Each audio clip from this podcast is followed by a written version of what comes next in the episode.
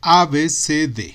Paulo Coelho. Cierra los ojos, cierra los ojos, cierra los ojos, cierra los ojos. Siempre está viva la fe en el corazón de los hombres, se dijo el sacerdote al ver la iglesia llena. Eran obreros del barrio más pobre del Río de Janeiro, que se habían reunido esa noche con un solo objetivo común, la misa de Navidad. Sintiéndose confortado, echó a andar con paso digno y se situó en el centro del altar. A, B, C, D. Se oyó entonces. Al parecer, era un niño el que perturbaba la solemnidad del oficio. Los asistentes volvieron la cabeza algo molestos, pero la voz continuaba. A, B, C, D. ¡Para! le ordenó el cura. El niño pareció despertarse de un trance. Lanzó una mirada temerosa a su alrededor, y su rostro enrojeció de vergüenza. ¿Qué haces? ¿No ves que interrumpes nuestras oraciones?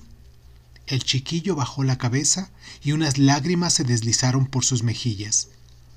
¿Dónde está tu madre? le preguntó a continuación el cura. ¿No te han enseñado a seguir la misa? El niño respondió sin levantar la mirada. Perdóname, padre, pero yo no he aprendido a rezar. He crecido en la calle sin padre ni madre. Hoy, como es Navidad, tenía la necesidad de conversar con Dios, pero no sé cuál es la lengua que Él comprende.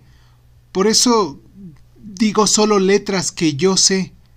He pensado que allá arriba Él podría tomar estas letras y formar las palabras y las frases que le gusten. A continuación, se levantó. Me voy, dijo. No quiero molestar a las personas que saben tan bien cómo han de comunicarse con Dios. Ven conmigo, le respondió el sacerdote. Cogió al niño de la mano y lo condujo al altar. Después se dirigió a los fieles. Esta noche, antes de la misa, rezaremos una plegaria especial. Vamos a dejar que Dios escriba lo que Él desea oír.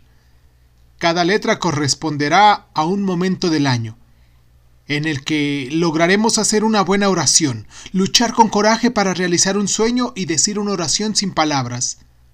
Le pediremos que ponga en orden las letras de nuestra vida. Vamos a pedir en nuestro corazón que esas letras le permitan crear palabras y frases que a Él le agraden. Con los ojos cerrados, el cura comenzó a recitar el alfabeto y a su vez toda la iglesia repitió A, B, C, D. Paulo Coelho, 1998